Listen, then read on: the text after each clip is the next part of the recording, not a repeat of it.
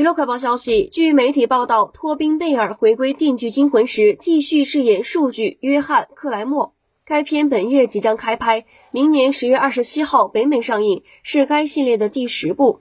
该片由执导了第六七部并担任前五部剪辑师的凯文·格劳特导演。剧情未公布，将讲述全新扭曲、精心设计的故事，探索一个新的谜题。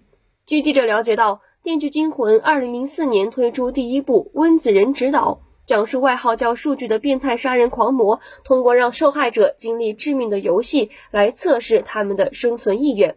第九部去年上映，克里斯·洛克、塞缪尔·杰克逊、麦克斯·明格拉主演。疫情期间收获四千零六十万美元全球票房，该系列全球票房累计超过十亿美元。